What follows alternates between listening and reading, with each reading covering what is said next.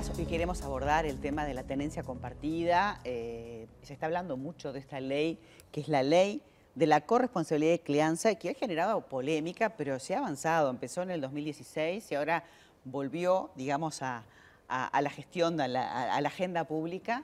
Y para ello vamos a hablar con este, una psicóloga que nos va a poder orientar mucho, que es Marina Echeverry.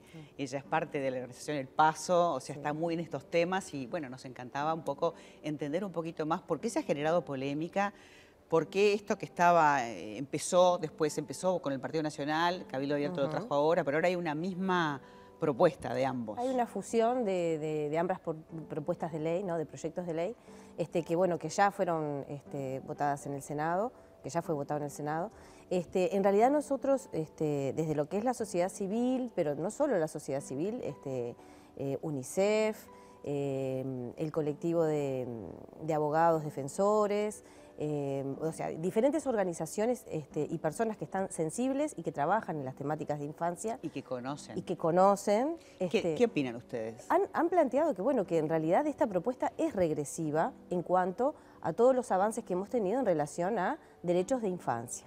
¿no? Este, ¿Por qué se entiende que es una ley regresiva? Porque está, está, o sea, parte la propuesta desde el mundo adulto. O sea, la mirada se le dice que es adultocéntrica. ¿Qué significa? Que toda la perspectiva que, atraviesa y transversaliza este, este proyecto de ley eh, sostiene y eh, ampara, este, mejor dicho, los derechos del mundo adulto. ¿No? No están pensadas desde la mirada de hay los gente que argumenta y dice que es un tema de equidad para que el hombre también tenga eh, la misma cantidad y disposición de tiempo con sus hijos. Pero, eso existe. claro. Eso la existe porque, sí, porque eso ya existía. Esto, esto, ¿Cuál es la diferencia? ¿Qué es lo que cambia con, la, con lo que ya teníamos? Lo que cambia es eh, por ejemplo, en el caso de que no haya un acuerdo, porque como, eh, decimos, ya existía la tenencia compartida, obviamente en la medida que ambas partes, ambos adultos, se pongan de acuerdo en eso. Cuando no hay acuerdo entre los adultos, eh, lo que se plantea es que el juez debería definir de forma este, inmediata la tenencia compartida. Inclusive, habiendo situaciones de restricción de eh, contacto y acercamiento y comunicación, este, no pudiendo de repente em, eh, tener eh, ese contacto con la, con, la persona, este, igual de todas maneras, teniendo esa, esa, limitante, que la tenencia compartida se mantenga, ¿no? Se mantenga la visita. entonces eh, que, que, el caso, por ejemplo, de, de, una situación de violencia mediante, comprobada, de situaciones que no, que no que, están constatadas por un juez, ¿aún así se le daría la tenencia compartida? Lo que pasa es que estas cuestiones pasan como por distintos canales, son juzgados diferentes. En general, juzgado de familia es quien este, regula todo el aspecto de las visitas, la tenencia, la manutención, ¿no? Este, y por otros canales van este, las situaciones de, de, violencia, por lo general, ¿no? Entonces, lo que nosotros decimos es, pueden haber situaciones este, que de repente ameriten una revisión. Lo que estamos diciendo es que hay canales para eso, ya existe eso. Lo que nosotros entendemos que para un niño poder decir que está viviendo una situación, ya sea de violencia o de abuso sexual, eh, es un paso gigante.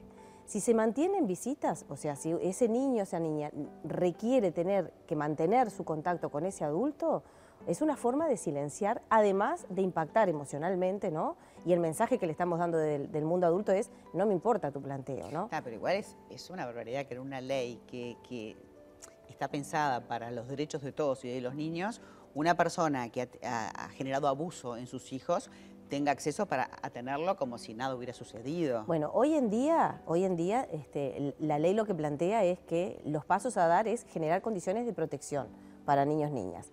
¿Para qué? Para generar una posibilidad de análisis. O sea, esos niños, esas niñas no van a quedar solamente con una defensa de abogado, van a pasar por un proceso de peritaje, van a haber este, equipos técnicos que van a valorar cuál es su situación, qué fue lo que vivió. Son procesos que son largos, este, por lo general, este, que bueno, que capaz que ahí es donde hay que poder este, intervenir mucho más desde el Estado, ¿no? Generar mejores condiciones para, los debe ser también una cosa pesada y abrumadora volver a meter el dedo dentro de la llaga para volver a hablar de lo mismo, para volver a hablar y aparte, según la edad del chico y cómo se pueda expresar, vamos a saber lo que pasó.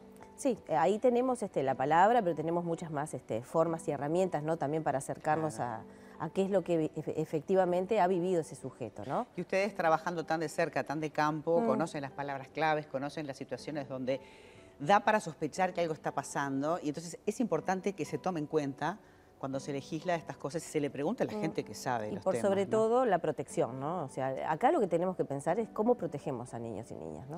Mariana, gracias por habernos acompañado y haber esclarecido un poquito en, planos de repente que a veces no, no conocemos la letra chica, este, pero está bueno compartirlo. Muchas gracias. Gracias a vos.